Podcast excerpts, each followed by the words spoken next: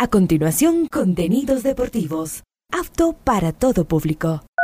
A esta hora, Ondas Cañaris, su radio universitaria católica, presenta Onda Deportiva, con toda la información local, nacional e internacional de los deportes.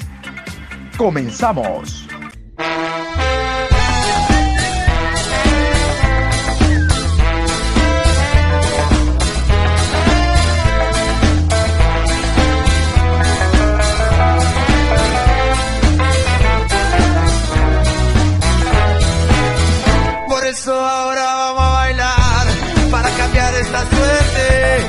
Sabemos gambetear para ausentar la muerte. Vamos a bailar para cambiar esta suerte. Si sabemos gambetear para ausentar la muerte. Hola, ¿qué tal? Buenos días, aquí estamos, saludos cordiales, iniciando la programación Onda Deportiva, hoy miércoles, hoy miércoles 26 de abril, programa 1187 a lo largo de este día. Hoy en las programaciones de Onda Deportiva vamos a hablar de la selección mayor. Sí, la selección mayor. Eh, Félix eh, Sánchez Vaz anduvo por Guayaquil, por la costa, visitando eh, entrenamientos de clubes, viendo partidos. Vamos a hablar de la sub-20, 4 de mayo, ya se confirma la fecha en que van a estar concentrados y con la nómina oficial para el debut del 20 Mundial en Argentina sub-17, algunas, algunos ecos de la clasificación de Ecuador todavía se conocen. Vamos a tener a Gustavo Costas, es el técnico de la selección boliviana. Se confirma un partido amistoso con Ecuador en fecha FIFA el próximo 17 de junio. Vamos a tener también, ¿qué más, qué más, qué más, qué más? Ah, vamos a tener la rueda de prensa de Rondelli, el técnico del MLE habló, mm, no dijo nada, Vamos a hablar de Gualaceo, que se prepara para el choque ante Deportivo Cuenca en el Alejandro Serrano Aguilar. Esto con transmisión de Ondas Cañaris. Pero vamos a iniciar nosotros con la Liga Pro 2023.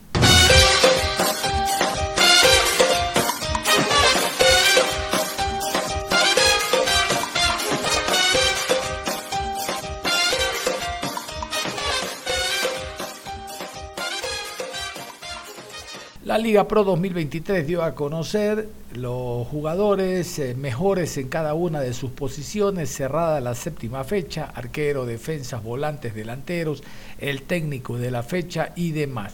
¿Usted la comparte? ¿No la comparte? Vamos a escucharlo y luego hablamos.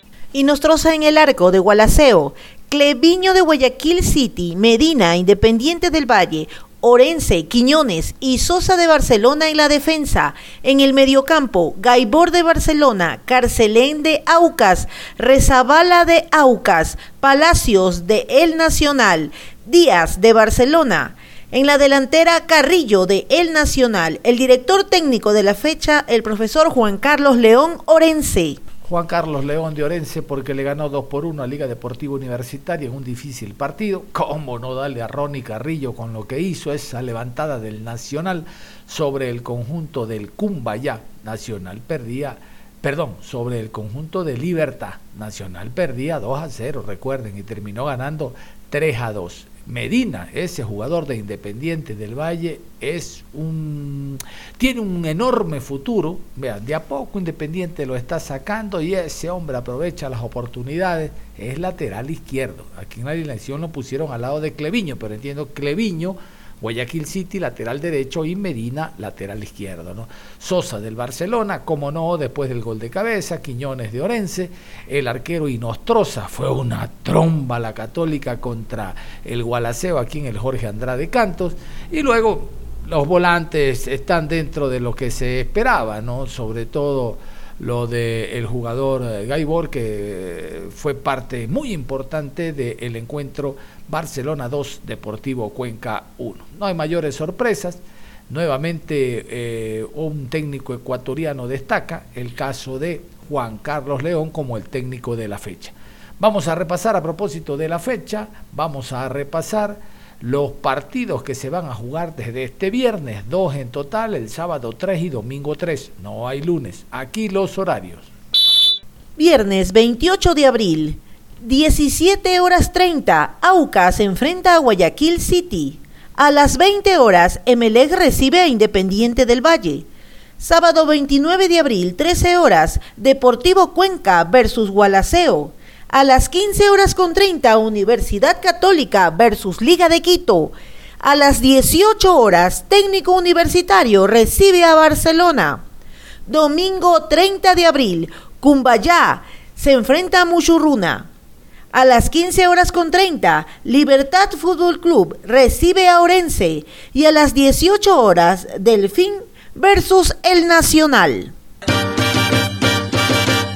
En esta octava fecha, viva junto a nosotros Ondas Cañaris, el clásico del fútbol azuayo.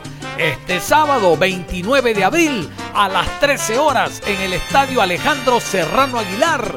Deportivo Cuenca recibe al Gualaceo y el staff de Ondas Cañaris les estará llevando todos los detalles de este encuentro por nuestras dos frecuencias 1530 AM y 95.3 FM. Deportivo Cuenca Gualaceo este sábado desde las 13 horas por Ondas Cañaris.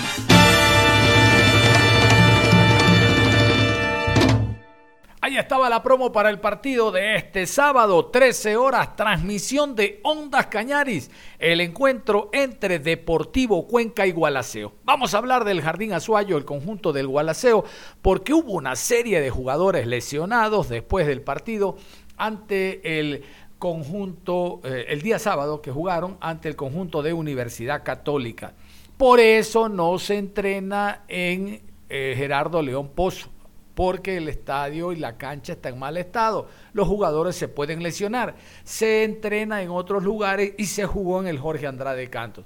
Pero la lluvia, caramba, la lluvia hizo que algunos jugadores se lesionen, los charcos, los pozos, eh, fue difícil el tránsito del balón y eh, es casi imposible que uno o unos jugadores no eh, se lesionen, ¿no? que no sucumban ante lo malo del gramado. Vamos a escuchar a la doctora Ruth Lojano. Ella nos habla del parte médico, de cómo se encuentran jugadores lesionados y quienes están también ya listos para la recuperación y poder actuar este sábado ante el Deportivo Cuenca, 13 horas en el Alejandro Serrano Aguilar, con transmisión de Ondas Cañari. Recuerde, recuerde, Ruth Lojano, la doctora. Y dale, y dale, y dale duro, dale, y dale, vamos a. Bien, eh, cuéntenos, doctora, las novedades médicas que tiene Gualaceo. Lo vi por aquí a Tobías, ya está reintegrándose un poco, me imagino, a trabajo de recuperación. Eh, ¿Cómo está? Buenas tardes. Sí, está todavía con su trabajo en fisioterapia, recién va un mes y medio, entonces recién está empezando poco a poco. Él tiene seis meses, entonces está todavía con su terapia. ¿Sobre Andrés Campas? Andrés Campas eh, tuvo una contusión con Walter en el día del partido. ahorita está con analgésicos, hielo y con reposo hasta el día de mañana. Eh, Doctor, igual le pregunto sobre el caso de Thompson Minda, que terminó con molestias musculares del partido contra Católica. Sí, ayer se le hizo una ecografía, el cual presenta un eh, una desgaste parcial del semitendinoso. Hoy día tiene la evaluación de traumatología para ver las indicaciones. ¿Cuánto tiempo podría estar fuera? Mm, Más o menos unos 10 días, creo. sea, pues, aproximadamente. Parece que sí, con todo hay que ver qué dice el traumatólogo hoy día, si es que él realmente le autoriza, tendría que jugar. ¿Y Campas podría llegar o no? Sí, creo que Campa sí, pero hay que irle valorando cada día cómo va su dolor. Hoy día ya es poco el dolor, entonces hay que irle viendo cada día. Campas hay que tenerle mucho cuidado, ya tuvo una lesión fortísima. Sí, él fue de la rodilla, ahora es el tobillo, pero igual hay que tenerle cuidado. ¿Cómo avanza la recuperación de John Medina? ¿Cómo avanza también Ulloa? Eh, yo igual está recién un mes, un poquito más de la, de la cirugía, entonces también está con su terapia. Medina, él está todavía también con fortalecimiento ya, entonces tal vez unas dos semanas tiene ya de nuevo la valoración con traumatología para ver su control. ¿Cómo está el resto del grupo? No, todos los demás están mm, después del partido con cansancio, y todo, pero de ahí están bien. Porque Góngora, Eh, Góngora todavía está con su, tiene un mes todavía, él está en la segunda semana recién de su terapia, entonces hay que esperarle dos semanas más y tiene su valoración con traumatología.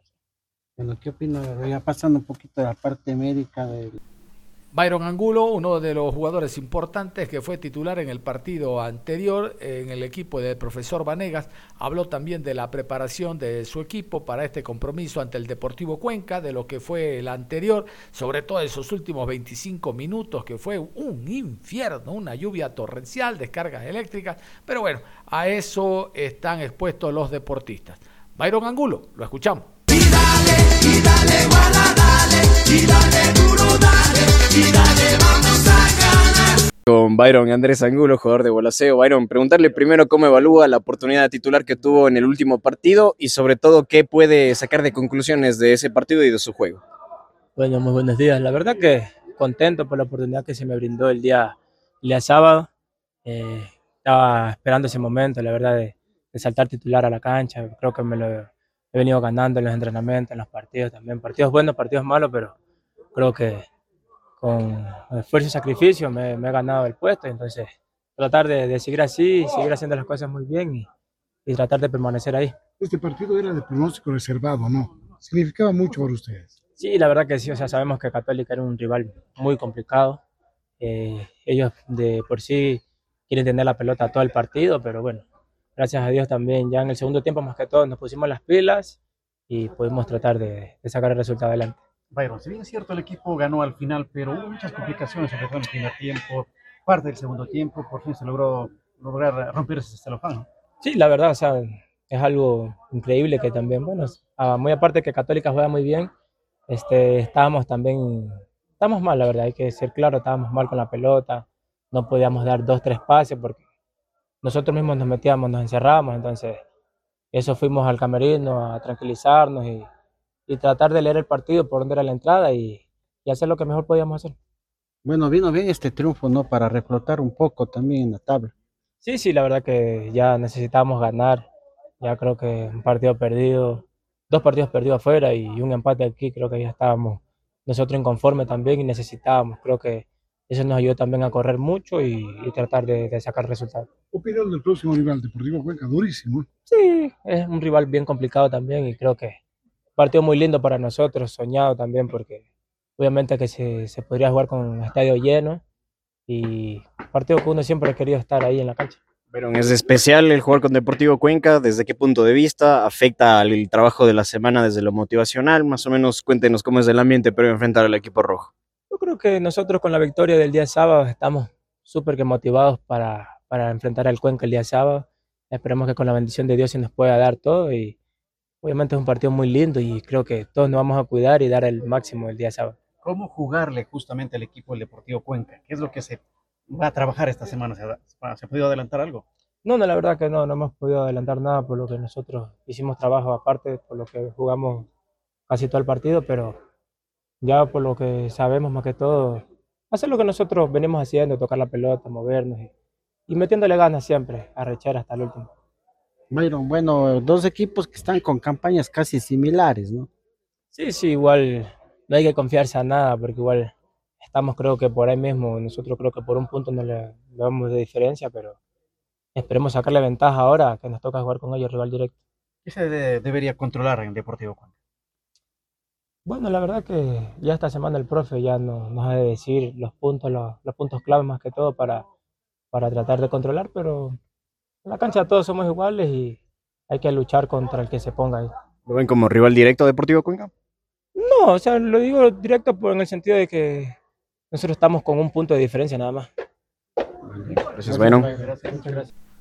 La novedad en el partido pasado fue la presencia de Byron Torres, lateral derecho. ¿Y por qué no jugó Mesa? Mesa venía siendo titular, pero realmente que Torres no lo hizo mal. Sorprendió a todos en la alineación, ubicándolo el profesor Vanegas como lateral por ese costado. Reitero, no lo hizo mal, pero uno está acostumbrado a observar a Mesa este año, el anterior, en la B.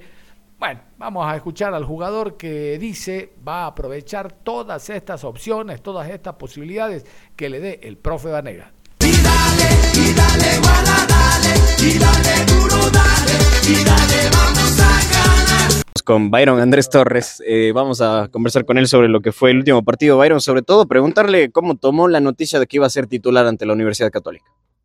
Pues bueno, pues tranquilo, pues la verdad venía trabajando de la mejor manera y pues esperando la oportunidad, pues gracias a Dios se dio y, se hizo las cosas de la mejor manera como se pudo, ¿no? Es lo que usted buscaba precisamente. ¿Cree que lo aprovechó muy bien o faltó algo?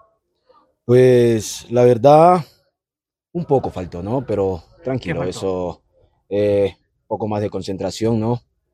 Eh, saber escuchar un poco más a mis compañeros, pero bueno, eso se puede ir eh, cambiando de poco con el trabajo que se viene haciendo, ¿no? Byron, bueno, se ganó y eso es lo que cuenta al fin y al cabo para reflotar en la tabla también. Claro, se ganó, se sacó los tres puntos, pues como saben, nos hemos hecho fuerte en casa y es lo más importante, ¿no?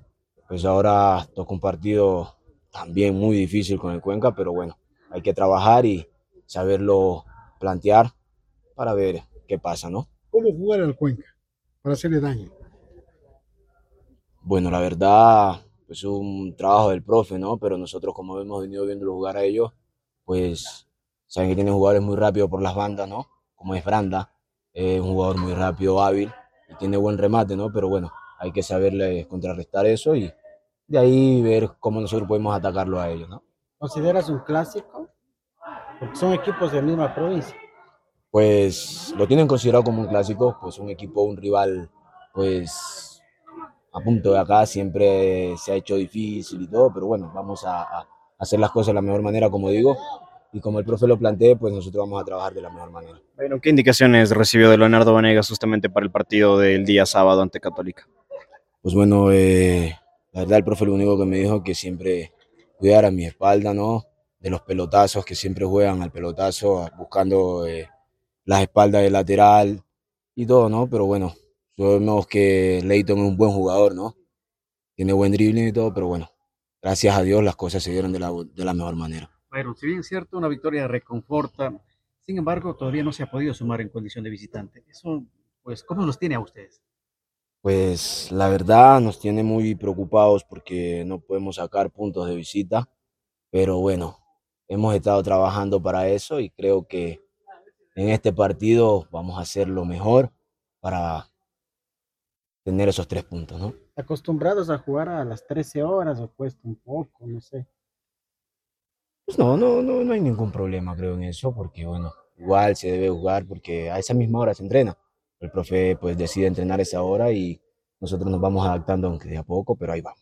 Vamos a cambiar de tema porque un nuevo técnico que ha pasado por el fútbol ecuatoriano ahora estará en el fútbol azteca. Son algunos técnicos, el último Almada que se fue para allá. El técnico de Independiente, ¿cómo se llamaba? El técnico de Independiente, Renato Paiva, también anduvo por allá en el León, pero no le fue bien. Almada le ha ido bastante bien, no solo en el Pachuca, donde salió campeón, sino en el equipo del Santos Laguna donde también jugó dos finales, lamentablemente las perdió, pero son muchos los técnicos que han ido al fútbol de México. De hecho, había un mexicano, mexicano, mexicanísimo, que estuvo en una terna para dirigir la selección ecuatoriana antes de Gustavo Alfaro. Realmente se me escapa el nombre, pero él, él estaba dentro de los opcionados, precisamente, vean ustedes, para venir al fútbol ecuatoriano al margen de Alex Aguinaga, que trabaja, comenta allá y es una de las figuras que tiene el fútbol, eh, el fútbol mexicano a nivel de periodismo, ¿no? Él trabaja para una importante cadena, Fox México, y sus comentarios son valiosísimos por lo grande que fue Aguinaga como futbolista. Vamos a, a continuación a contarles que el ex director técnico de Liga de Quito, el ex director técnico de Liga, Pablo Repeto se va al fútbol azteca, el uruguayo que llegó al fútbol ecuatoriano dirigiendo Independiente, pasó por Liga de Quito, grandes trabajos realizó en los clubes capitalinos, tibiamente sonó para el MLE a inicios de temporada, pero más pudo Rondelli, que vean ustedes, la está viendo de cuadritos en el conjunto azul. Eh, recientemente, Repeto tuvo la posibilidad de ir Independiente de Avellaneda, pero el déficit, esa el tema económico que llevó incluso a que el, el presidente independiente salga, renuncie, hizo de que Repeto no se vincule al fútbol argentino. Mejor. Repeto vive en la ciudad de Quito, bueno, ahora con esta opción que tiene de ir al fútbol azteca, ojalá le vaya muy bien, nunca se conoció nada extrafutbolístico de Repeto, siempre se manejó Repeto con respeto, con sus compañeros, con sus futbolistas también. Vamos con la nota que nos llega desde México, la salida, la llegada de Pablo Repeto al fútbol azteca. Los guerreros soltaron la bomba, despidieron a Eduardo Fentanes y contrataron al director técnico uruguayo. Santos Laguna vive días convulsionados después de la derrota contra el club Querétaro en la jornada 16 del torneo Clausura 2023, la cual encendió la llama en los aficionados y la directiva y terminó por precipitar la salida de Fentanes. Para reemplazar al director técnico saliente en la comarca se inclinaron por un experimentado Pablo Repeto. Como ya te contamos, Repeto es un entrenador uruguayo de 49 años, con vasta experiencia en clubes sudamericanos, con los cuales ha logrado una sostenida alta efectividad y también significativos títulos. Sin embargo, será su primer desafío en la Liga MX, comenzando en un contexto clave y caliente. El equipo guerrero tiene por delante el encuentro por la jornada número 17 el próximo sábado 29 de abril ante el Cruz Azul y en la cancha del Estadio Azteca, donde se verá obligado a obtener al menos un punto si no quiere hacer peligrar su participación en el repechaje. En este contexto, muchos aficionados se preguntan si el nuevo DT estará presente ante la máquina o cuándo asumirá y también por cuánto tiempo ha firmado con la institución. Se informó en un comunicado oficial publicado por Santos Lagunas Pablo Repeto viajará de inmediato para firmar su contrato e incorporarse y dirigir los entrenamientos porque debutará en la fecha 17. De acuerdo a la información del periodista Fernando Esquivel, Pablo Repeto firma con Santos Laguna un contrato de dos años y dos meses, pues se hará cargo del equipo en la recta final del clausura 2023 y luego trabajará en el armado del equipo para el próximo semestre, siendo que a partir de julio comenzará a correr las dos temporadas pactadas. El contacto es con la República Mexicana, con el colega Carlos López, al cual lo estamos saludando en la programación Onda Deportiva. Mi querido Carlos, quiero que nos cuentes detalles y pormenores, la perspectiva, la sensación que tiene el periodista mexicano sobre la llegada de Pablo Repeto, director técnico uruguayo, que ha hecho una gran campaña en nuestro país, llevando a la final de la Libertadores en su momento independiente hace algunos años, ganando todo con Liga de Quito a nivel nacional e internacional, y ahora tiene esta posibilidad de ir al fútbol azteca. ¿Qué nos puedes contar del Santos Laguna, el técnico anterior, en qué situación se encuentra y qué opciones, posibilidades ustedes les observan a, a este nuevo estratega que llega al fútbol mexicano? Un abrazo, adelante. Hola John, amigos de Ecuador, ¿cómo están? Pues Santos Laguna vive una temporada muy compleja desde hace varios años. Mira, lo que sucede viene, eh, repercute desde temas directivos. ¿Por qué? Porque Grupo Orlegui, Alejandro Raragori, quien era, quien es dueño todavía de Santos, es cuando toma a Atlas hace como un año, un año y medio. Le empieza a meter, digamos, mayor interés al equipo. Eh, si se fijan, fue bicampeón de liga, jugó recientemente con K-Champions y de ahí se lleva a muchas piezas claves de Santos. ¿Por qué? Porque venden primero a Diego Valdés al América, al torneo siguiente venden a Gorriarán a Tigres, Furch se va a Atlas, entonces el equipo queda muy deshecho, queda muy cojo y lo toma Lalo Fentanes, quien también estuvo aquí en San Luis hace ya muchos años. Y en el primer torneo no le va bien, de hecho queda fuera hasta de la repesca, queda fuera de los 12 mejores. Al siguiente la cosa va mejor y está en la liguilla, lo elimina Toluca. Este torneo empezó bien Santos, se fue cayendo de a poco, de a poco, de a poco. Ya era sinceramente insostenible la situación y ya esta derrota contra Querétaro que todavía los deja en zona de clasificación, pero se las complica un poco y de ahí de viene. Digamos que le aguantaron mucho tiempo a ese técnico. Y respecto a, al nuevo técnico que tienen, si somos sinceros, aquí en México teníamos poca información sobre él. en mi caso, por ejemplo, cuando lo vi, me fue más destacado verlo que dirigió a, a Nacional de Uruguay. Si no me equivoco, dirigió a Suárez. Y también vimos por ahí en su paso a Liga Deportiva Universitaria de Quito, que fue al donde, según yo vi, lo despidieron. Eh, ¿Qué puede hacer de momento?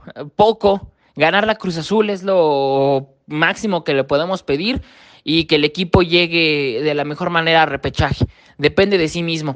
Ya después vamos a ver si Orlegui decide que él haga el equipo, si no le venden estrellas, que tenga los refuerzos que él tenga en mente y probablemente sí puedan ser algunos jugadores ecuatorianos, porque recordemos también la relación que tiene Santos con, con su país, está Benítez, ahorita está Félix Torres, entonces quizá podemos ver ese romance todavía entre Santos y, y Ecuador. Es lo que te puedo decir. Hay cortoplacismo últimamente y vamos a ver qué tal le va, pero comenzar a evaluar el siguiente torneo. Adiós, John. Adiós y muchísimas gracias a Carlos López, periodista mexicano, por este valioso aporte informativo. Nos vamos a ir a la pausa y como habíamos indicado al comienzo, vamos a en la segunda media hora hablar de la selección mayor. Félix, eh, Félix Sánchez, el técnico, estará. Hablaremos de la sub-20, 4 de mayo se concentra, tenemos a Miguel Bravo. Hablaremos de la selección sub-17, todavía hay ecos de la clasificación mundialista, vicecampeones a nivel de Sudamérica, la selección sub-17 y algún que otro detalle también que surja en esta mañana aquí en Onda Deportiva. Ya regresamos. Onda Deportiva. Regresamos con Onda Deportiva. Aquí estamos y seguimos y como habíamos indicado, después de la pausa vamos a dedicarnos al tema selección ecuatoriana de fútbol. Lo que usted quiere escuchar, selección mayor, selección sub-20, selección sub-17, lo que la ecuatoriana de fútbol no le indice, usted no sabe. Por ejemplo, ¿sabe que vamos a jugar un amistoso con Bolivia en el mes de junio? El 17 sábado en Nueva York, amistoso internacional. No, nos enteramos por fuera. Así como iniciamos el programa hablando de Repeto, que se va al fútbol azteca con este periodista mexicano, las informaciones llegan por fuera. Aquí lo tapan al técnico como virgencita de pueblo y no dejan pero verlo en lo absoluto, peor consultarle algo. Antes de entrar con esto, yo quiero iniciar con la invitación. Este sábado, 13 horas, Deportivo Cuenca Gualaceo. En esta octava fecha, viva junto a nosotros Ondas Cañaris, el clásico del fútbol azuayo. Este sábado 29 de abril a las 13 horas en el Estadio Alejandro Serrano Aguilar, Deportivo Cuenca recibe al Gualaceo y el staff de Ondas Cañaris les estará llevando todos los detalles de este encuentro por nuestras dos frecuencias 1530 AM y 95.3 FM. Deportivo Cuenca Gualaceo este sábado desde las 13 horas por Ondas Cañaris. Vamos a ver, eh, hablar en esta franja del tema selección ecuatoriana de fútbol. La semana pasada anduvo por Guayaquil el técnico Félix Sánchez Vaz, el gato Félix, el técnico español que está a cargo de la selección mayor. Yo quiero contarles que estuvo no solo en encuentros, en partidos, en escenarios deportivos, sino en entrenamientos. Visitó Guayaquil City, Barcelona, en su momento en el club Sport Emelec. Es interesante que este hombre comience a recorrer el país para observar metodologías de trabajo en cuanto a entrenamientos y también, ¿por qué no?, los partidos de manera oficial. Ojalá algún momento llegue por el Austro para que visite el Cuenca, Gualaceo, el centro del país. Eh, allá hay dos equipos como Muchurruna, técnico universitario, este Orense que ha sorprendido a muchos. La idea no es mala, la idea me parece plausible de que él vaya, observe entrenamientos, metodología de trabajo y luego cómo lo replican en el terreno de juego. Vamos a continuación con las palabras de Félix Sánchez Vaz, hablando precisamente de este recorrido que hace por la costa ecuatoriana.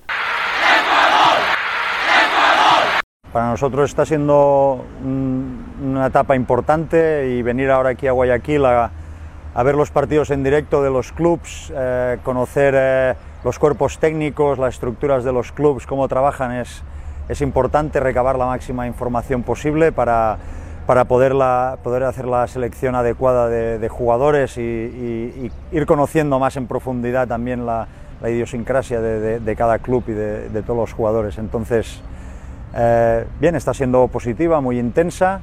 eh, también nos ha servido para conocer las nuevas instalaciones de, de la selección en, en, un futuro próximo y bueno, balance, balance muy positivo para seguir conociendo, conociendo lo que es el fútbol ecuatoriano.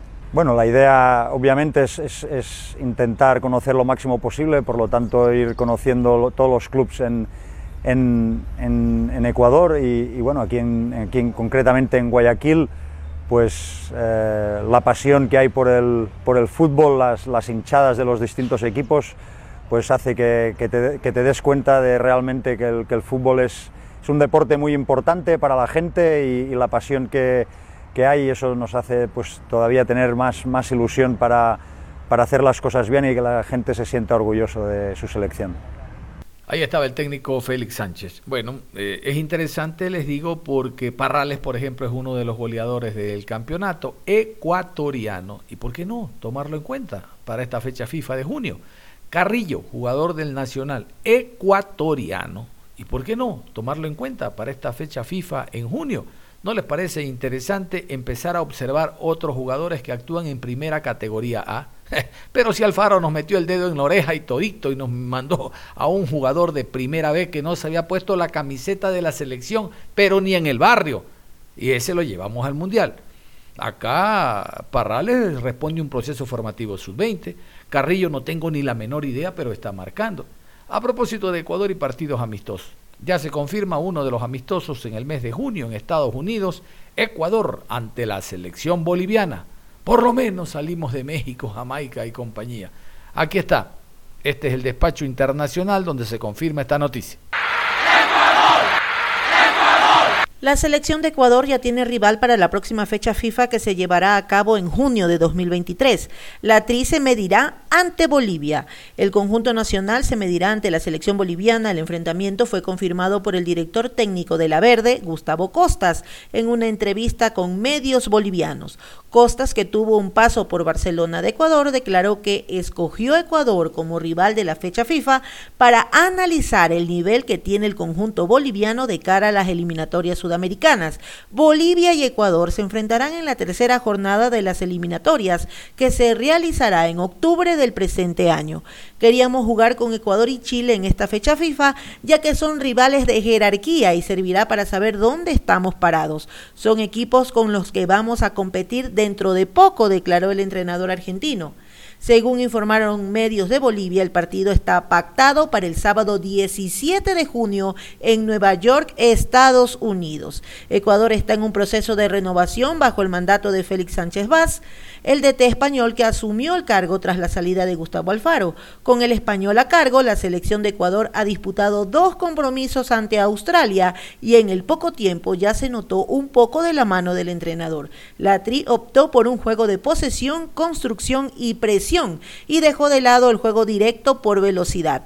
Ante Australia, Ecuador consiguió una victoria y una derrota en la fecha FIFA de marzo. En el primer cotejo cayó 3 a 1 y en el único gol ecuatoriano lo marcó Félix Torres, mientras que en el segundo juego Ecuador ganó 2 por 1 con tantos de Pervis Estupiñán y William Pacho. ¿Qué tiene la grabación? Sí, pero una nota ahí que encontré. Sigo. Ahí estaba entonces sábado 17 de junio en Nueva York, Ecuador, Bolivia, Bolivia, Ecuador. Lo pidió Gustavo Costas y esto lo dice la Federación Boliviana de Fútbol. Gustavo Costa en entrevista con medios bolivianos. Por acá. No sé qué se esconde. No sé qué se esconde. En Bolivia lo dicen abiertamente. Vamos a jugar contra Ecuador y ya está.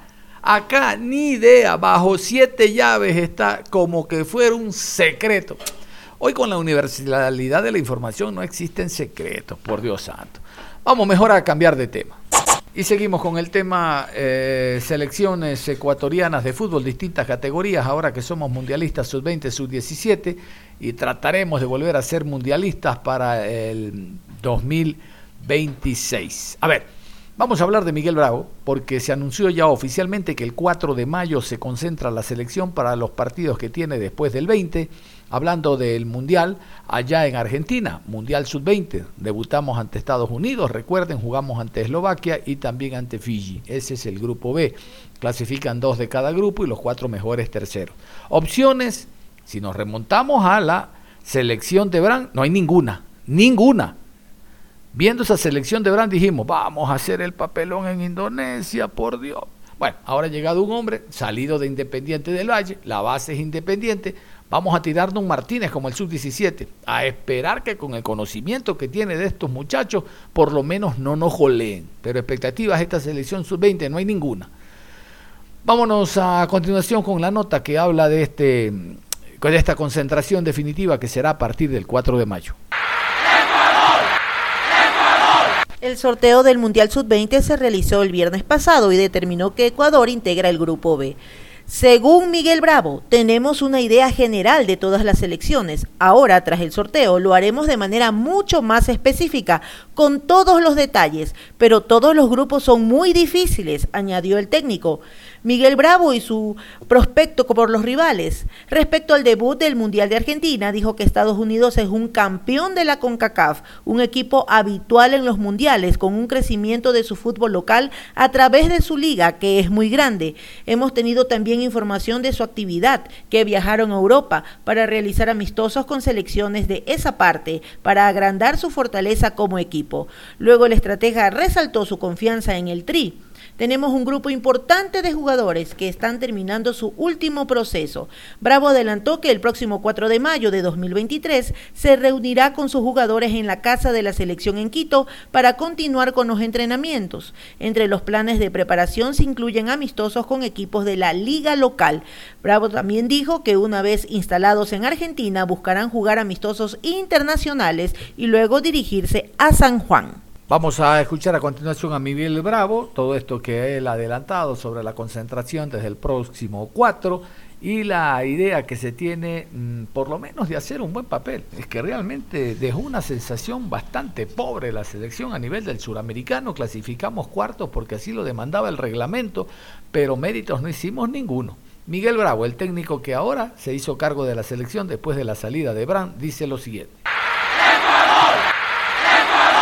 Eh, la verdad que en un mundial son 24 equipos, en el mundial sub-20, todos son fuertes, todos han hecho méritos para, para estar ahí. Teníamos ya una idea general de, de todas las selecciones, las, las analizamos eh, de manera general, ahora ya lo haremos de manera mucho más eh, específica y al detalle, pero, pero todos los grupos son, son difíciles. El día 4 de mayo nos juntaremos acá en Casa de la Selección, aprovechando todas las facilidades que, tenemos acá para poder entrenar. Tendremos un amistoso local. Como ustedes saben, todavía la, FIFA no ha confirmado las, sedes. Tenemos bastante avanzados en temas logísticos del viaje a Argentina, pero la idea es el 4, un amistoso local, viajar a Argentina, poder jugar allá también amistoso internacional y ya luego ya dirigirnos a la sede donde, donde vamos a enfrentar a los rivales. Eh, bueno, tuvimos microciclo del 20 al 28 de, marzo. Eh, tratamos de desmenuzarle por, completo, ver qué cosas hicimos bien, qué tenemos que mejorar. Eh, a raíz de eso, hemos hecho visitas a, partidos, a, entrenamientos. Agradecemos a los, clubes del medio local que nos han dado una apertura muy buena para poder estar en cada uno de, de sus instalaciones. Hemos también tenido contacto con, con, jugadores, hemos, con algunos jugadores hemos tenido visitas también, eh, charlas individuales también. Entonces agradecerles a, a los clubes por, por, esa apertura. Bueno, el primer rival es Estados Unidos, eh, cabeza de serie, campeón de, de, la CONCACAF. Es un equipo que, que bueno, es habitual eh, en todos los mundiales de mayores, sub-20, el crecimiento de, de, de, su fútbol local, de la MLS, su, su liga, creo que, que es muy grande. Eh, hemos tenido también eh, información también de, su actividad que, viajaron a, Europa para poder hacer amistosos internacionales contra varias eh, selecciones allá. Entonces es un equipo fuerte, por algo es cabeza de serie. vemos su progreso, pero, pero bueno, confiamos en nuestras condiciones, que tenemos un grupo importante de chicos, que muchos de ellos están terminando ya su último proceso formativo, están buscando consolidarse en primera, pero que tienen un, gran potencial y queremos como como selección, eh, hacer que la gente se, ilusione, que, pensemos en grande, queremos eh, trasladarles ese mensaje que, que cuando vean a la selección tengan ilusión. Nunca es tarde para hablar de la selección sub-17, digo después de haber alcanzado el objetivo de llegar al Mundial. Después de empatar a dos ante Brasil, le ganamos a la selección de Argentina y peleamos la posibilidad de ser campeones. Bueno, lo cierto es que no se pudo, pero estamos ya en el Mundial. Diego Martínez, su estratega, el director técnico ecuatoriano, y este meritorio segundo puesto, sobre todo para una carrera nueva para él a nivel internacional. Ecuatoriano, Diego Martínez, aquí habla al respecto. Alinearse con los clubes y a, y a, darle todo, todo lo necesario a las selecciones formativas para que puedan seguir siendo competitivas y, y tener jugadores de, a futuro. Buenas noches, eh, ha, sido, ha sido extraordinario. Eh, de, de, entrada no, no, no, nos, no, nos, conocíamos, cuando yo llegué a, a, a Federación eh, era, era, el cuerpo técnico que, que, que, estaba ya de planta, pero bueno, de, desde un principio se mostraron muy abiertos. Eh, yo me siento muy contento con ellos. Para ellos también es su primera experiencia como, como entrenadores en un sudamericano. Lo han vivido, lo han vivido muy bien. Eh, ven, ven cómo es del otro lado y la verdad que felicitarles a ellos públicamente por, por esa, primero por esa calidad de persona que son los tres, de personas que son los tres y por, por, por siempre animarse a, a estar abiertos a, a, cosas nuevas, a estar abiertos a aprender, estar abiertos a, a empezar este camino de, de, formadores y la verdad que han sido un aporte extraordinario, no solo para los chicos, sino para mí desde su experiencia y, y sobre todo desde, desde cómo son como personas, que, que, son muy abiertos y son, son excelentes personas. Bueno, durante el torneo uno de, las, de los compromisos que hicimos era poder concentrarnos 100% en, en, el torneo, eh, tratar de, de, dejar cualquier situación externa de lado. Eh, conforme, conforme avanzaba el torneo y, conforme íbamos nosotros compitiendo de buena manera, evidentemente aparecieron o aparecen ciertas situaciones que, creo que los chicos lo manejaron muy bien porque estuvieron enfocados y concentrados en, en el compromiso que hicieron, eh, en el grupo. Eh, y después, bueno, eh, es, es, esto es así, el, fútbol es así, la, la, la, vida es así, cada vez más, más rápida. Hoy los chicos sub-17 ya los, los empiezan a ver de fuera.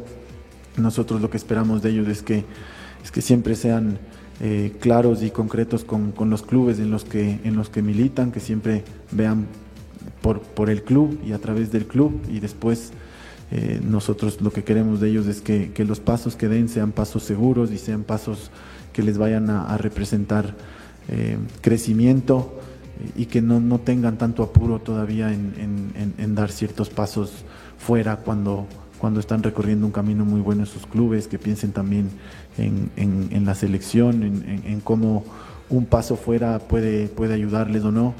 Eh, pero bueno, hoy siento que, que, los chicos cumplieron muy bien con eso, muy concentrados. Y, y, bueno, hay cosas después que ya, ya son en el mundo de hoy casi eh, no, se pueden, no se pueden detener, ¿no? Y, y ahora es así. Eh, pero bueno, tenemos un, un, chico, un grupo de chicos muy, muy inteligente, muy sensato y sobre todo muy, muy comprometidos con, con, su profesión y con, su, con sus clubes también, así que eh, esperemos que vayan, que tomen la mejor decisión para ellos, para sus clubes, para la selección y nosotros estaremos siempre ahí apoyándoles. Kendry Páez, sin lugar a dudas, la figura del suramericano sub-17. A ver, voy a ser más abierto. Una de las figuras del suramericano sub-17, sí la figura de Ecuador. También después de ese partido habló de su futuro. Continuará en su equipo Independiente del Valle, que le da opciones de jugar en primera categoría, no solo en el campeonato, sino a nivel internacional en Libertadores de América. Vendrán una serie de encuentros amistosos pensando en el Mundial. Ya les voy a comentar de que puede jugarse en Venezuela. Bueno, esa es otra historia. Lo cierto es que Kendry Páez, la joya, le dicen en Quito, que tiene el fútbol ecuatoriano a ese, en esa categoría, dijo lo siguiente. No, pero no se nos dio y ahora es a trabajarlo cada uno en su club y a enfocarnos en lo que es el mundial. Es un camino largo todavía, que muchas cosas por trabajar, todavía eres un jugador joven. ¿Qué se dijo en el camerino y las palabras del profe? No, que como te estoy diciendo, es aprendizaje, no te puedo decir todo lo que dijo porque eso se queda ahí, eso se respeta y, y ahora es lo que te digo, es, ahora es enfocarnos en, en, lo que es el mundial, sé que falta bastante y vamos a trabajarlo para poder llegar de la mejor manera. ¿Qué aprendió Kendry Páez en este sudamericano? Este, que, no hay, que hay que competir este, al máximo, 100% hay que, hay que competir. Nunca hay que bajar con ningún equipo. Sabíamos que Venezuela era un rival muy difícil, lo habíamos, lo habíamos enfrentado contra el amistoso y no era nada igual. Y ahora nos ha sorprendido que tuvieron el DT, que recién se, se, se formó ahora con el equipo y, y, no, y nos hizo mucha fuerza. Palabras tuyas hacia tus compañeros, eres alguien muy importante para ellos. No, yo estoy muy agradecido con ellos, Hemos, somos una familia, estábamos construyendo unas cosas muy bien y ahora que se nos, no se nos dio el título, tenemos que seguir todos unidos, no tenemos que dejarnos caer, porque hemos venido construyendo eso y no hay que, hay que dejarlos caer nunca, para nada. Y ahora, no, yo estoy muy agradecido con ellos, con el profesor, con todos, y, y eso. Otro jugador de Independiente del Valle es Kenny Arroyo. Qué buen jugador este Kevin Arroyo. Muy buen jugador e incluso marcó algunos goles. Tiene llegada, no se aloca, no disipa la visión que tiene del terreno de juego y del arco rival al momento de, con pelota en velocidad, llegar a área contraria. Arroyo a continuación, jugador de Independiente del Valle. Este, sí, no se nos dio, no se nos dio el, el triunfo, pero creo que la luchamos. Venezuela también compitió, pero ya trabajaremos pensando en el Mundial. Ahora, ¿qué destacar justamente lo que ha sido la selección ecuatoriana a lo largo de todo este proceso? Sí, creo que el compromiso y las ganas que tuvimos, por eso creo que logramos grandes objetivos. Kenny, ¿qué se dijo en el camerino después de quedar subcampeones? Sí, que, o sea, no se nos dio el título, pero estamos muy felices porque logramos el segundo puesto de la mejor manera, compitiendo y ya pensando en el mundial. Ya fue difícil también al final por el agotamiento del producto de todos los partidos, de todo el torneo. Sí, ya también después agotó un poco, pero como digo, cuando te pones esta camisa no hay cansancio, no hay nada y creo que lo que nos faltó nomás es un poquito de, de concentración y nada más, pero ya, ya pensamos en el mundial. ¿Cómo fue jugar ante tanto público estos partidos? Sí, fue muy, muy maravilloso, agradecido con el público porque se nos llenó el estadio, el apoyo de ellos fue muy incondicional y espero nos sigan apoyando. Una de las figuras eh, de Ecuador, no sé si después de Páez, yo lo pondría a la par, es Cristian Loor. ¿Por qué a la par? Recordamos todavía eh, la fase de grupo jugada en Guayaquil, donde Lor fue una de las figuras y fue uno de los que permitió que Ecuador clasifique al hexagonal final y ya en el hexagonal con sus atajadas realmente que fue una figura importantísima en el cuadro nacional. Cristian Lor, arquero de Ecuador, ahí hay madera, ahí hay futuro. Lor dice lo siguiente. Todo el grupo está agradecido con hinchada por, por lo que nos ha venido apoyando. Eh, no es fácil llenar un estadio a esta edad y, la verdad que todo el grupo estamos con, muy contentos, muy contentos por, por toda la, la, alegría que nos da la, la hinchada. Eh, escuchar cantando el himno con nosotros eh, es algo hermoso. Y un mensaje para los jóvenes que, que nunca, nunca dejen de, de soñar, que, que tengan sus sueños claros y que luchen por ellos, que, que sin importar lo, lo difícil que sea, puedes, puedes lograrlo. Eh, y muchas gracias a la y por todo este apoyo que nos ha dado y estamos muy contentos con ellos. Y a propósito del suramericano sub-17 que finalizó y hemos clasificado al Mundial junto a Argentina, Brasil y la selección venezolana, les cuento que Venezuela hace fuerza indicándole a FIFA de que ellos pueden ser los organizadores del Mundial de esa categoría. Así lo confirman fuentes que nos llegan desde Caracas, Venezuela. Vamos a continuación con esta nota donde se ratifica esa opción. Sería fantástico el sub-20, sub-17 en Sudamérica. Escuchemos. Luego de la clasificación de la Vino Tinto al Mundial de Fútbol Sub-17, la Federación Venezolana de Fútbol va más allá. Este lunes, durante el recibimiento de la selección clasificada a la cita mundialista de la categoría, Jorge Jiménez, presidente de la federación, confirmó que el organismo envió su carta de postulación para que Venezuela sea la sede del Mundial de esta categoría. Recordemos que originalmente este torneo se iba a disputar en suelo peruano, pero la FIFA decidió quitarle la sede al país debido a que sus autoridades gubernamentales no cumplieron sus compromisos para llevar a cabo el torneo. Enviamos nuestra carta a la FIFA para ser sede. Sabemos que es difícil puesto que Argentina tendrá al sub-20, declaró Jiménez. Probablemente FIFA deba cumplir con otra confederación, pero no dejamos de empujar. El sueño está intacto, dijo Jiménez. Aún no se conoce oficialmente sobre otros países que se hayan postulado para ser sede de este mundial. Sin embargo, medios de comunicación internacionales afirman que Brasil inscribió su candidatura para albergar el torneo. Bueno, si no es Venezuela, que sea Brasil, lo cierto es que Sudamérica mantenga esa idea, la intención de organizar este segundo mundial, porque el primero será en la República Argentina. A propósito de Jorge Jiménez, brevemente vamos a escuchar al directivo que habla sobre esta opción, esta posibilidad, este deseo que tiene todo el pueblo llanero y yo diría toda Sudamérica. Escuchemos.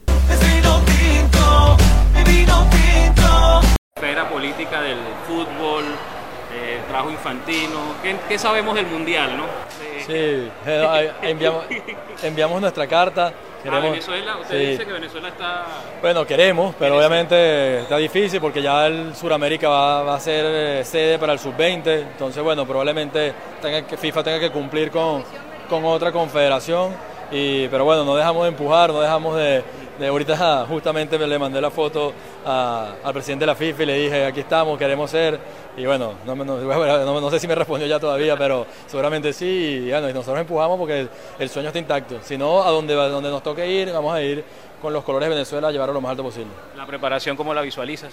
Bueno, con, muchísima, con muchísimas ganas. Muy bien, después de esta revisión entonces de la selección mayor, lo que está haciendo García eh, Sánchez eh, Vaz por Guayaquil, la sub-20 que se concentra el 4 de mayo ya para el Mundial.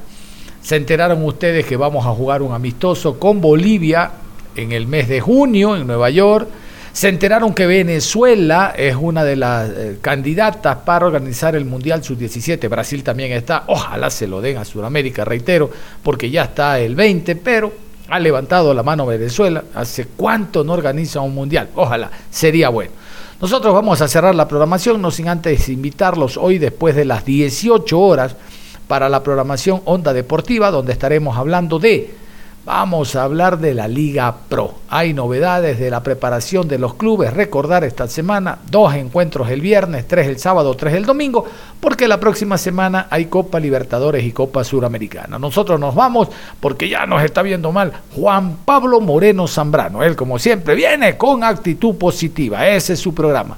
Un abrazo. Hasta la tarde. Si sabemos gambetear para.